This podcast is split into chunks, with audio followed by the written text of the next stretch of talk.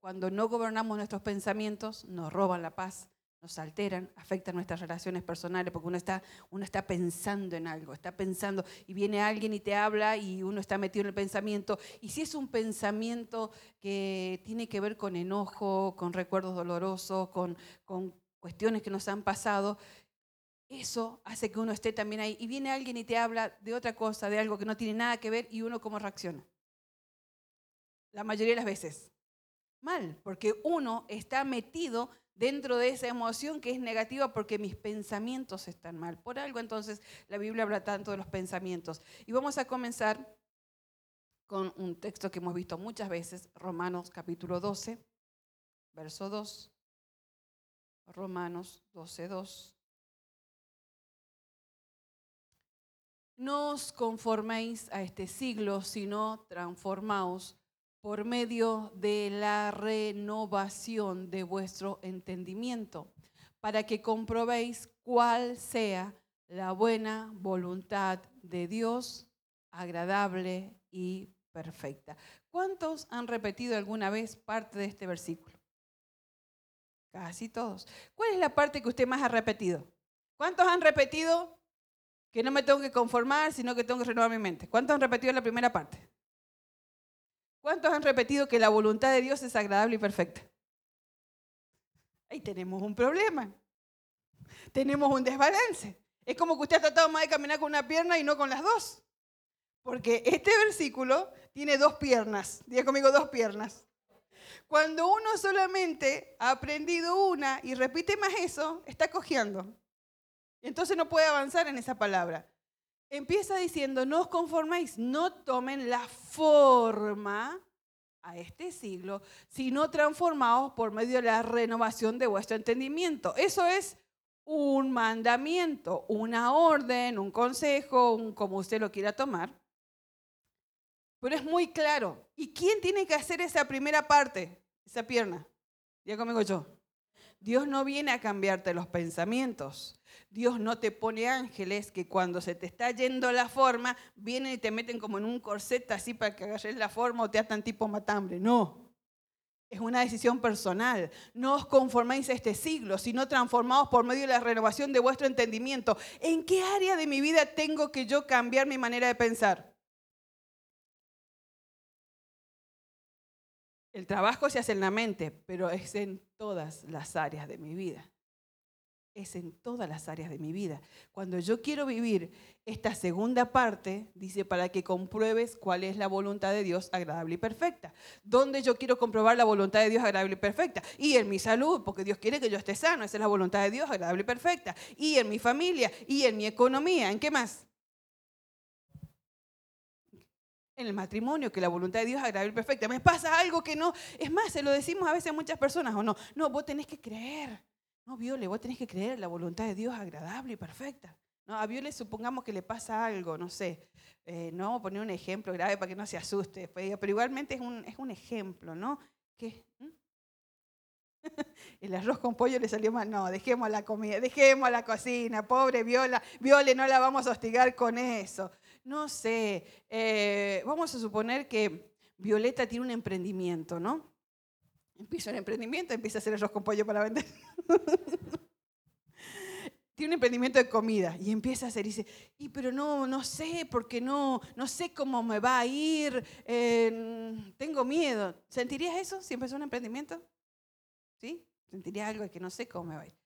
¿Y cuál sería el consejo que le daríamos? A ver, Viole le cuenta a alguien de los que está acá, que ya lleva tiempo escuchando la palabra, que va a empezar un emprendimiento, pero tiene miedo porque no sabe cómo le va a ir, si le va a ir bien, si le va a ir mal. ¿Quién le daría un consejo?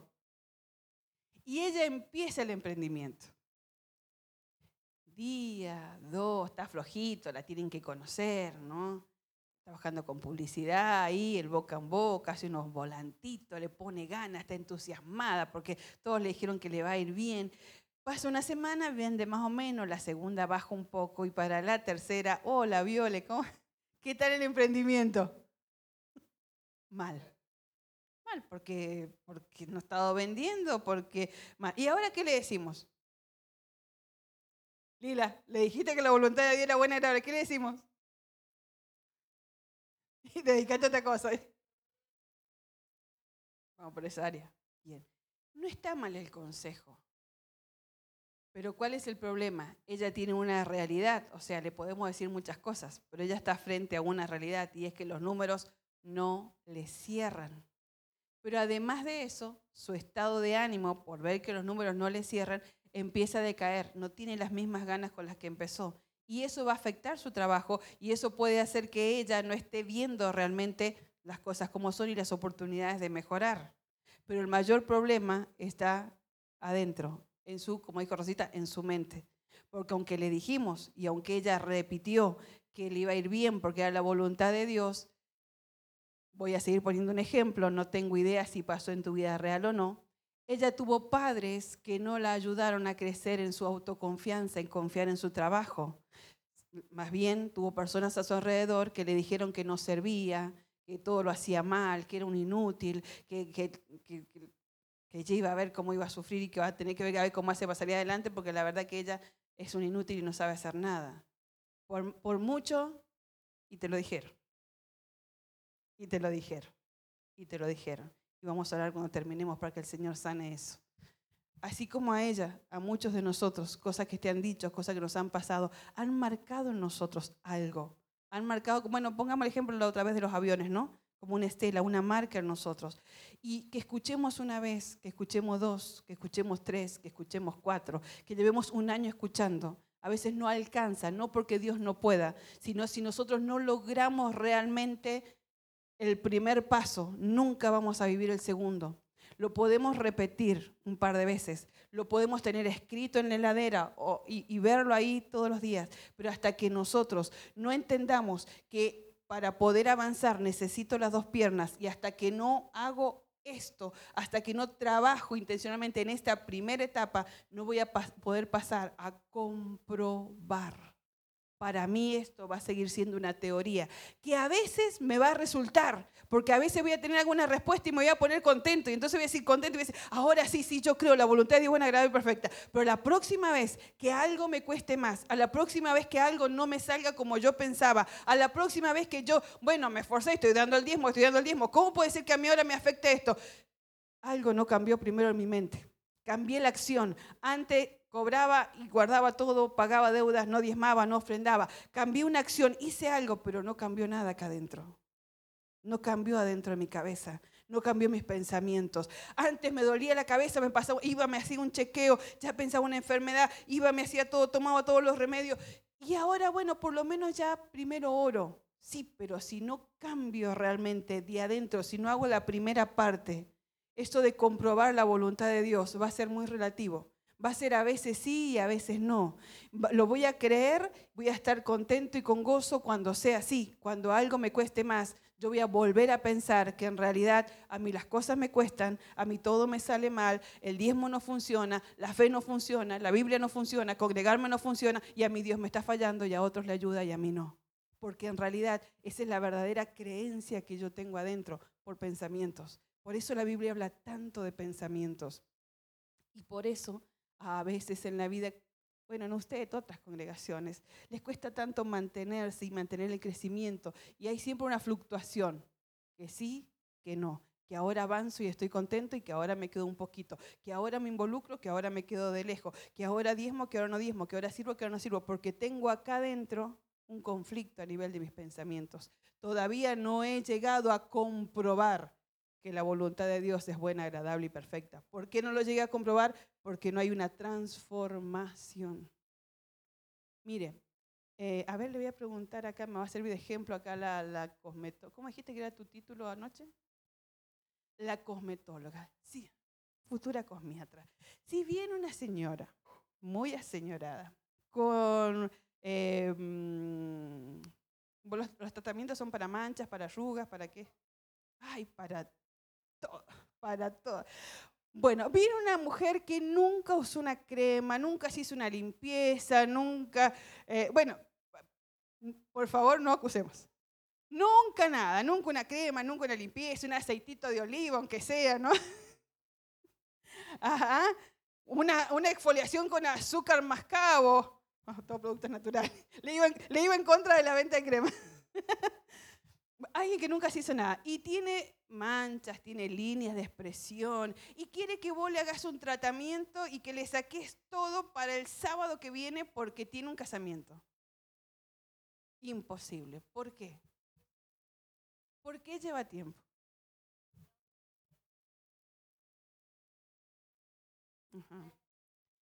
Y depende del tiempo que hace que la persona tiene unas, o sea, tiene algunas marcas o algo de eso.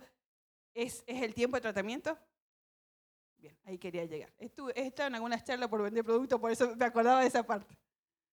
Entre las muchas cosas que uno ha hecho, ¿no? Estaba en charlas de eso. La piel tiene distintas capas, que no me acuerdo los nombres, seguramente ella sí.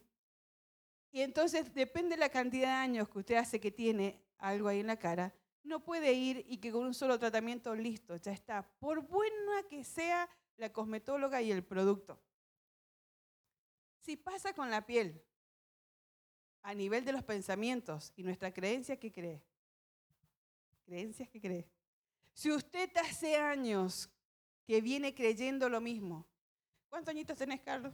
Y le se lo digo añitos. Si Carlitos lleva, bueno, ponga, saquémosle los primeros tres años. Pongámosle 30 años, 35 años, ¿no? Que ya tiene, aunque los pensamientos en realidad y las verdaderas creencias, las que tenemos a nivel profundo, las adquirimos desde muy chiquitos. ¿Por qué Samuel, aparte de tocar bien, él cree que toca muy bien? Él toca bien, pero él cree que toca muy bien. Ay, mirá la abuela, que toca bien. Tiene el don, tiene la gracia, se preparó, estudió, pero además, ¿qué pasó con ese talento tuyo cuando eras chico, en casa? Le hicimos explotar el talento, pero ¿cómo? Poniéndolo a tocar, facilitando, facilitando que él pudiera aprender. Veíamos que él tenía, le gustaba, le compramos un tecladito chiquito que era para lo que nos alcanzaba, ¿no? Y, ahí estaba, pero ¿no? iba creciendo. Y no daban los recursos para pagarle un profesor de música, pero sabíamos que había potencial. Y era la época de la soja, empezó la moda de la soja. Entonces me fui a tomar un curso de soja y empecé a elaborar milanesas de soja y me salían riquísimas. ¿Ah? Hamburguesas, eran hamburguesas de, hamburguesas de soja. Entonces dijimos, familia, vamos a hacer, le digo, vamos a ir, yo tomo el curso, vos las vendés porque el pastor para la venta era espectacular. Lo mío no era la venta, era la elaboración. Eh, y obviamente Samuel, bueno, vos vas a ayudar para que hagamos, para que puedas estudiar. Eh, sí, mami, sí, mami. Entonces remojar todo un proceso remojábamos la soja, había que limpiar, no sé cuántas han hecho así con el poroto desde, cero, ¿no? Remojas el porotito y ¿qué hay que hacer, Samuel? Y ahí estaba Samuel, limpiando granito por el, gozo puesto. Samuelito, esto lo estamos haciendo para que usted pueda ir a estudiar música, así que tenemos que hacer muchas hamburguesas, tienen que salir ricas, las hamburguesas salen ricas, papá vende muchas hamburguesas, juntamos la plata, pagamos la cuota y vos vas a estudiar le sembramos el pensamiento del esfuerzo, ¿qué hace ahora? Trabaja. Le sembramos el pensamiento primero del esfuerzo. No es que, a ver, si vos vas a ir a trabajar, vos vas a ir a estudiar, nosotros nos vamos a ocupar de todo, te vamos a hacer. No, no, vos venís también. ¿Sí? Mientras vemos dibujitos, a veces veíamos una predicación, ¿no? Habremos visto, ¿sí? Benigina ahí. Y José, que era chiquito, también lo poníamos ahí con unos porotitos, limpiábamos los porotitos. En definitiva, con esfuerzo pagamos las clases. Pero además de las clases, en casa a él lo poníamos a tocar y le decíamos, qué lindo que toca, qué bien que toca. Y las primeras veces, y no tocaba también, estaba aprendiendo. Vamos, es la verdad. Trabajamos en su nivel de autoestima. Pero igual salió lindo, que cantamos igual y por ahí no le atinaba y no importa. Y, ya empezó y empezamos después en esa época las reuniones en casa y él tocaba y por ahí algunos medio que no, y encima la madre que se le hacía difícil porque entraba fuera de tiempo, porque eso fue así toda la vida. Eh, y él no, y le buscaba ahí. Pero sembramos en él pensamientos de que él sí podía y que lo económico no iba a condicionar su talento y sembramos en él de que si él se proponía lo iba a lograr. Entonces él está convencido. Y el, pastor le dice recién, bueno, eh, ¿qué va a cantar? Le dice, y no sé, vos ponete ahí y yo, porque, y dice, bueno, está bien, porque, porque él sabe que sabe. sabe que sabe. ¿no? Entonces, ¿con qué iba a salir el pastor? Y, el pastor cuando se pone a cantar así puede salir. ¿Cuántos sabían los coros que cantó el pastor hoy? Mi José Pero estuvo lindo, ¿no? Estuvo bueno y eso es lo importante, estuvo muy bueno. Pero pensamientos. A él, hablando en esa área, así lo formamos, con pensamientos. Pero a todos nos formaron. Entonces, 40 años, 43 años pensando de la misma manera. 20 años pensando según lo que le dijeron. ¿Ahora entendés por qué te cuesta tanto animarte a muchas cosas? ¿Cuánto tiempo llevas escuchando? No le estoy avergonzando. Dios está trabajando en ella. Aún mientras predicamos ante la oración, Dios está trabajando en tu corazón. No te vas a olvidar de este día. Porque va a ser el comienzo de una nueva violeta. La que Dios diseñó, pero que otras personas le... Y no estoy hablando mal de otras personas por ignorancia. Le dieron otra forma. Pero Dios te diseñó y Dios te pensó en la eternidad con un diseño perfecto, súper productivo. Súper con capacidades que ni vos tenés idea que las tenés. La forma que te dieron alrededor te hizo vivir limitada. ¿Cuánto tiempo llevas escuchando ahora la palabra y que la voluntad de Dios y que con Dios todo se puede? Un año, un poco más. No le voy a preguntar, pero si yo le preguntara a ella cuánto en este año y medio de eso que escuchaste ya cambió todo lo que vos venías creyendo de antes, Quizás que ella me dice, sí, bastante, y seguro que sí ha sido bastante, pero no alcanza a entrar porque es como el tratamiento de la cosmetóloga. Muchos años. Bueno, con 20 años, con 43 años, no voy a seguir preguntando las edades, pero así cada uno de nosotros. Depende de cuánto hace que venimos pensando. Si usted siempre pensó una de las cosas que yo le decía a ella, a mí todo me cuesta en la vida, a mí todo me sale, a otro, a mí todo me cuesta. Usted, no, con una sola vez que usted viene, dos, tres, cuatro, un año, no alcanza hasta que no llega al nivel de renovar tanto que hay una transformación. Por eso es que le insistimos, venga el jueves, venga el domingo, hay dos reuniones, ahora no hay que reservar, si puede venir a las dos, venga a las dos, si viene a las cuatro de la semana, venga a las cuatro, cuando empecemos con las reuniones en casa, las casas de paz, vaya a la casa de paz, venga al discipulado. ¿Por qué? es porque en la repetición hay una herramienta para poder cambiar lo que siempre hemos pensado y creído.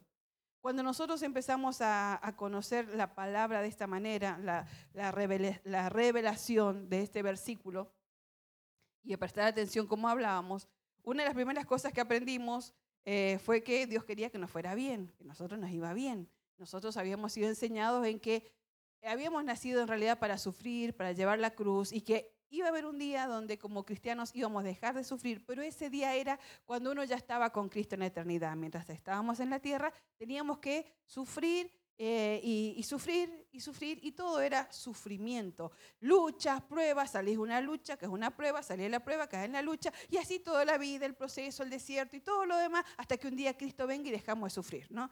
Teníamos coros de eso que cantamos, entonces afirmamos esas verdades en las conversaciones que teníamos con otros creyentes, en algunas enseñanzas que escuchábamos y con algunas canciones, ¿no? Qué sé yo, no me acuerdo ahora ninguna porque gracias a Dios las hemos dejado de cantar, eh, pero una que me viene ahora, por ejemplo, decía, eh, un palacio tengo yo más lindo que el sol, un palacio tengo yo más lindo que el sol. O sea, un palacio tengo yo más lindo que el sol. ¿Y cuál es la enseñanza detrás de eso? No importa cómo vivas aquí en la tierra. No importa toda la escasez que tenga y todo lo mal que vivas, y si tus hijos duermen en una mantita, así nomás, no importa, porque en el cielo tenemos un palacio. Y como eso, un montón de canciones que si las que sabes, los que saben canciones de antes se acuerdan de alguna, me las soplan. ¿No? Eh, qué sé yo, otra en la tierra, soy un peregrino, mi, mi, hogar, mi lugar está en el cielo. Entonces, ese pensamiento lo tuvimos arraigado por años. Cuando empezamos a escuchar que no, que la voluntad de Dios era buena, era agradable y perfecta, que Dios quería que nos fuera bien, nos chocó primero porque no, no puede ser. Toda la vida creyendo que la vida era, la vida en Dios era eso.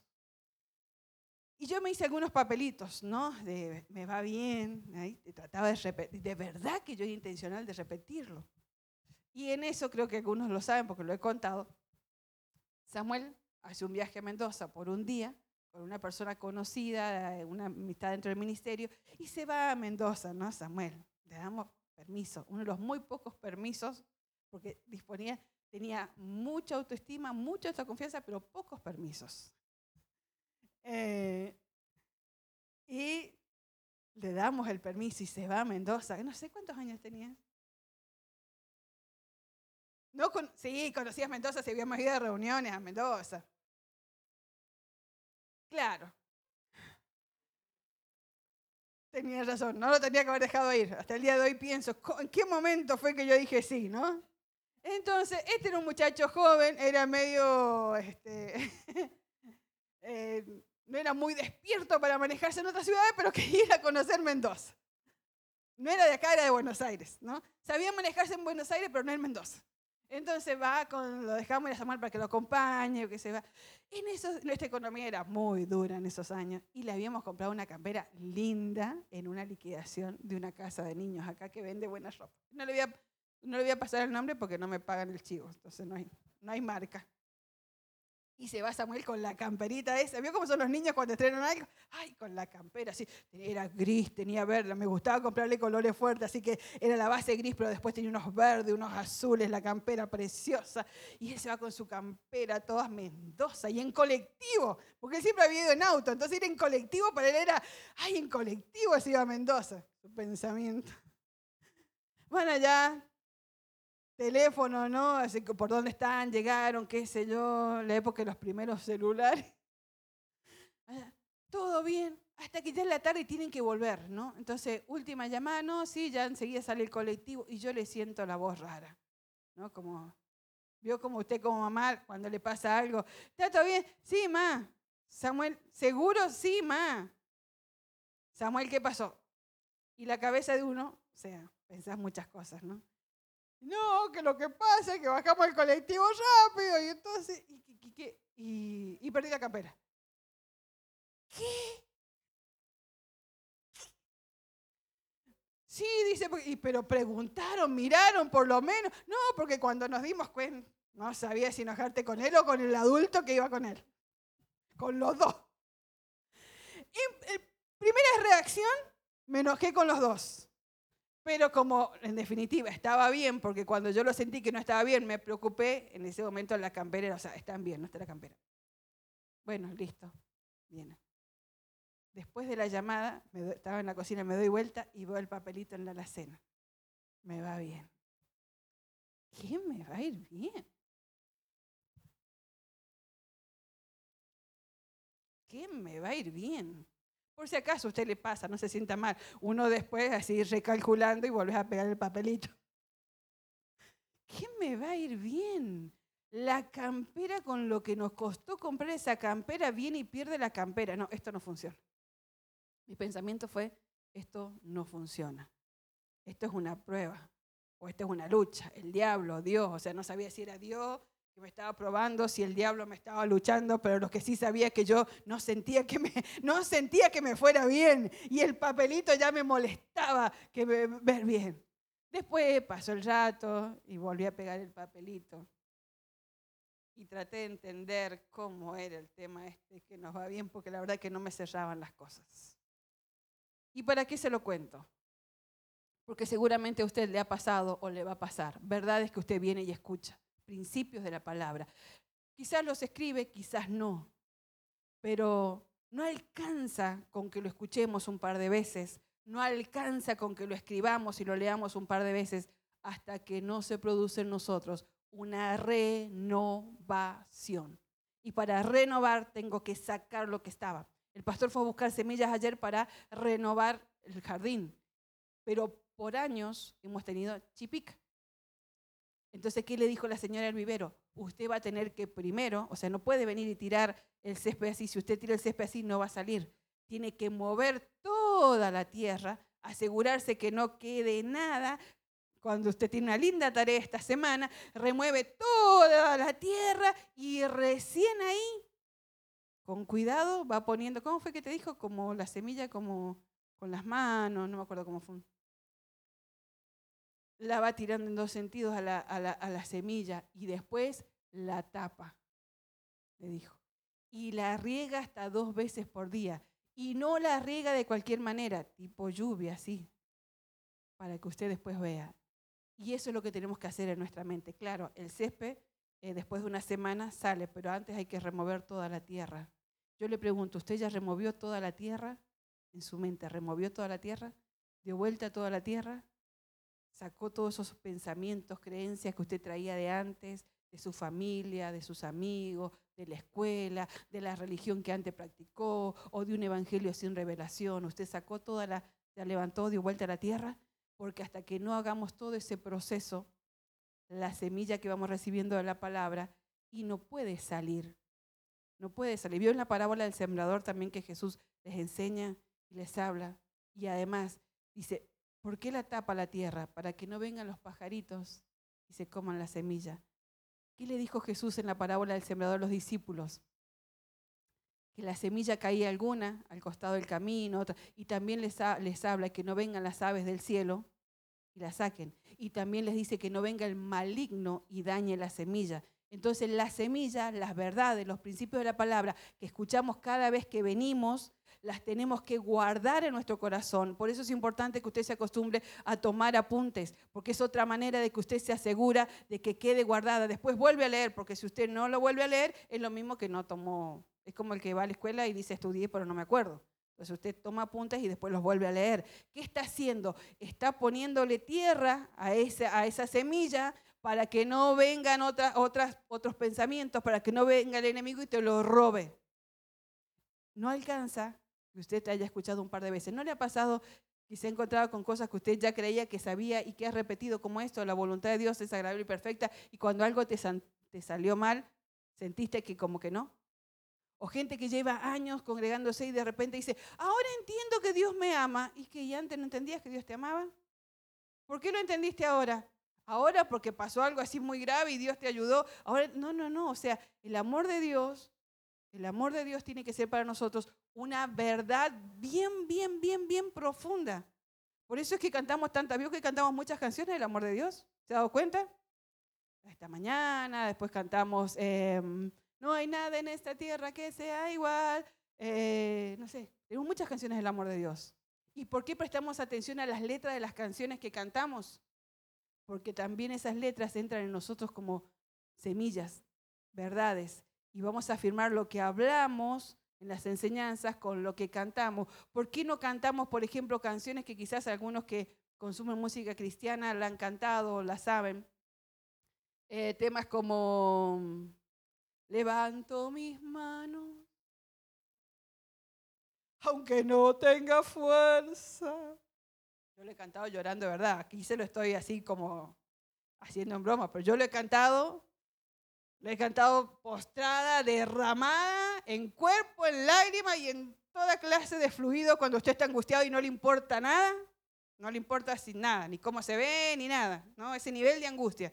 Levanto mis manos, aunque tenga mil problemas, porque cuando, como decía el cuando levanto mis manos, comienzo a sentir una unción. No, no es unción lo que empezamos a sentir. Porque la unción pudre yugos. La Biblia dice que la unción pudre yugos. Pero cuando, al menos en mi experiencia personal, cuando yo cantaba esa canción, mm, no cambiaba nada, no se ponía ningún yugo, nada más que yo me desahogaba y, lloraba, pero me levantaba y seguía pensando que tengo mil problemas y que no tengo fuerzas. Y no puedo estar todo el día con los brazos arriba porque aparte después termino con problemas físicos. Por eso es que no cantamos canciones como esas y que yo le aconsejo no las escuche. Me encanta Samuel Hernández, que es el autor. Me gustan otras canciones de él, ¿no? Dios siempre tiene el control. ¿Por qué desesperarme? Bueno, esa me gusta más. Saber que él tiene el control. ¿Pero de qué tiene el control? De lo que le doy el control. De lo que le doy el control. Entonces, preste atención a lo que usted canta, a lo que usted escucha. Lo mismo pasa con predicadores de todos lugares que hoy Entramos a internet y encontramos de todo. Usted viene acá y escucha que es necesario que usted renueve su mente para comprobar que la voluntad de Dios es buena, agradable y perfecta. Usted va y entra a escuchar cualquier otra enseñanza y le dice, no, no, no, lo importante es que usted venga porque cuando viene y cuánto creen y dice, pa, pa, pa, pa, pa, pa, y usted sale, sale y dice, ay, sí, sí, sí, sí. Bueno, ¿cuánto duró eso? Nada, porque no logré cambiar la mente. Y por ahí escucha otro que le da todo un mensaje de, bueno, hermanos, y acá estamos sufriendo, eh, pero Cristo ya viene y dejaremos de sufrir. Y esta es la vida que el Señor nos ha mandado. Unos nacen para que les vaya bien Y otros acá estamos, hermanos queridos, sufriendo para la honra y la gloria del Señor. Después de ese mensaje, ¿usted qué hace? si vos sobre que estás mal, escuchás eso, entonces tenemos que ser selectivos que escuchamos. Yo creo que acá le servimos buena comida. Usted tiene que hacer la digestión de la comida, volver a pensar, cambio, mire, de verdad, fíjese esta palabra que vamos a ver en Santiago 1, 8.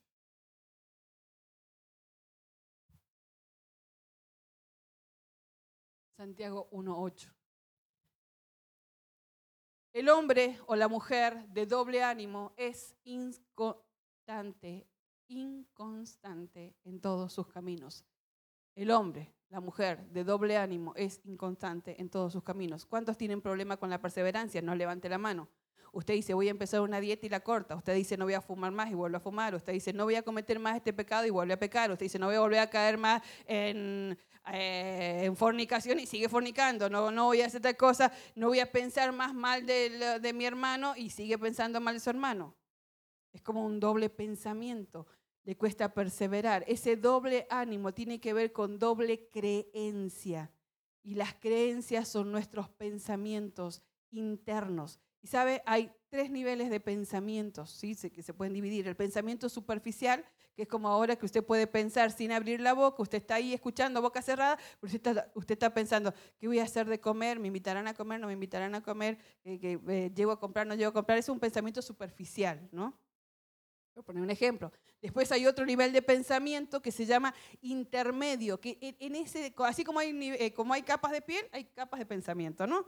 Que es el pensamiento intermedio, es el pensamiento donde guardamos información. En ese nivel de pensamiento uno se acuerda la fecha de los cumpleaños, uno se acuerda, no sé, de algunos patrones o profesores que tuvo. Es un nivel de pensamiento que uno guarda información. Y hay otro nivel más profundo de pensamiento que justamente se llama el nivel profundo de pensamientos. Y ahí está lo que realmente nosotros creemos y la realidad que vivimos o donde estamos parados.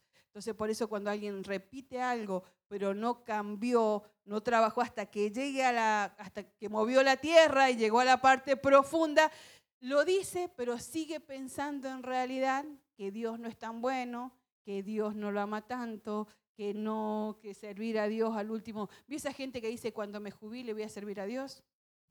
Alimentó ese pensamiento por años.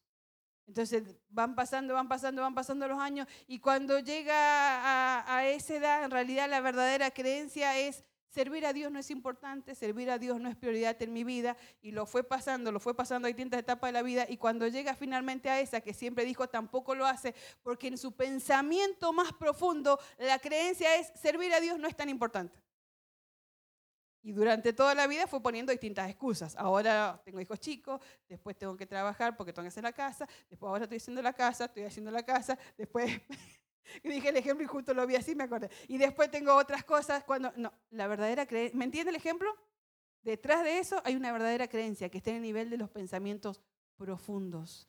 Es ahí donde el primer versículo tenemos que trabajar. La transformación se da en ese nivel profundo de pensamientos. Por arriba digo una cosa, y a veces no es que estoy siendo hipócrita, pero es un pensamiento superficial.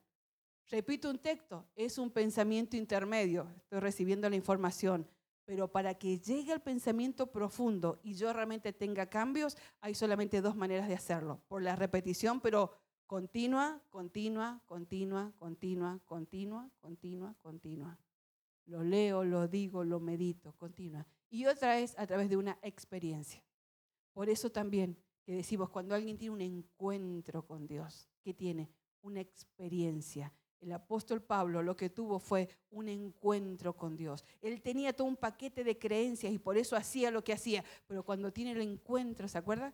El encuentro con, de, Saulo de Tarso, que queda ciego y todo eso que pasa ahí eh, cuando él iba rumbo a Damasco. Él tiene un encuentro. Esa experiencia lo hace cambiar. Ese nivel profundo de pensamiento solamente cambia por una repetición continua, intencional o una experiencia. Y eso pasa también con, no sé, con otras cosas. Eh, no sé, nosotros, por ejemplo, muchas veces nos habían invitado a Bariloche. de hace muchos años y nos hablaban, ay, Bariloche soñado, ustedes no saben cuando conozcan Bariloche, la montaña, el lago. Y yo pensaba, montaña tenemos, lago tenemos. ¿Qué puede haber en Bariloche que sea para quienes no, no, pero que nosotros vivimos en un lugar de montaña, nosotros decíamos cuando conozcan San Rafael, ¿no? Y cuando esa gente vino y conoció San Rafael, lo dijeron, sí, es muy bonito, pero Bariloche es más bonito. Dale con Bariloche. ¿Qué tan lindo va a ser Bariloche si me dice que tiene montaña y tiene lago? Recibimos información. Cuando este año, gracias al Señor, fuimos, y tu, Valentina que lo conoce, me hace así. Y tuvimos la experiencia. ¿Qué opinamos ahora de Bariloche? Qué espectacular, dice el pastor. Samuelito, ¿qué dice? Que es totalmente diferente. Sí es montaña, sí es lago, pero es diferente realmente valía conocerlo. Y si usted tiene la oportunidad de conocerlo, vaya y conozca. Realmente, hasta que no tuvimos la experiencia, no nos dimos cuenta. Le podemos hablar de muchas cosas de la palabra, pero usted tiene que querer tener la experiencia, experimentar el amor de Dios, experimentar el poder de Dios, para que realmente haya un cambio interior. Hay muchas personas que se pasan la vida tratando de cambiar cosas en su vida, Tratan de cambiar la manera de ser, tratan de cambiar el carácter, tratan de cambiar el matrimonio, tratan de cambiar los hijos, tratan de dejar un vicio, tratan de dejar un mal hábito. Pero el primer cambio es acá en la mente. Si no logro cambiar mi verdadera creencia, si alguien dice, bueno, sí, yo quiero dejar de fumar. ¿Cuántos han dicho? No, no levante la mano. Pero en su pensamiento interior no se le reveló el daño que usted realmente le produce, por ejemplo, fumar. Usted lo sabe, pero no es una creencia. Usted por un tiempo va a dejar y va a volver. Le va a pasar con ese vicio, le puede pasar con el alcohol, le puede pasar a una persona si es infiel en su matrimonio, infiel en su pareja, o si tiene una vida liviana en algunas áreas. Hasta que no realmente o tiene una experiencia con Dios, usted cambia su verdadera creencia. Alguien que le cuesta el trabajo, que es una persona vaga, no, pero ahora me voy a poner las pilas. Y después vuelve a lo mismo. ¿Por qué? Porque en realidad no hubo una transformación en su pensamiento. Hizo un intento superficial, no alcanza. Y la vida cristiana no estamos llamados a hacer intentos, sino a cambiar. Volvemos al de Romanos, por favor. A un cambio profundo, a transformar mi manera de pensar para realmente comprobar. Y cuando yo compruebo esto, entonces todo es de verdad diferente, porque lo compruebo. Ya no es algo que me dicen, es algo que yo compruebo. Sí, la voluntad de Dios realmente es buena, es agradable y perfecta. Póngase de pie, por favor.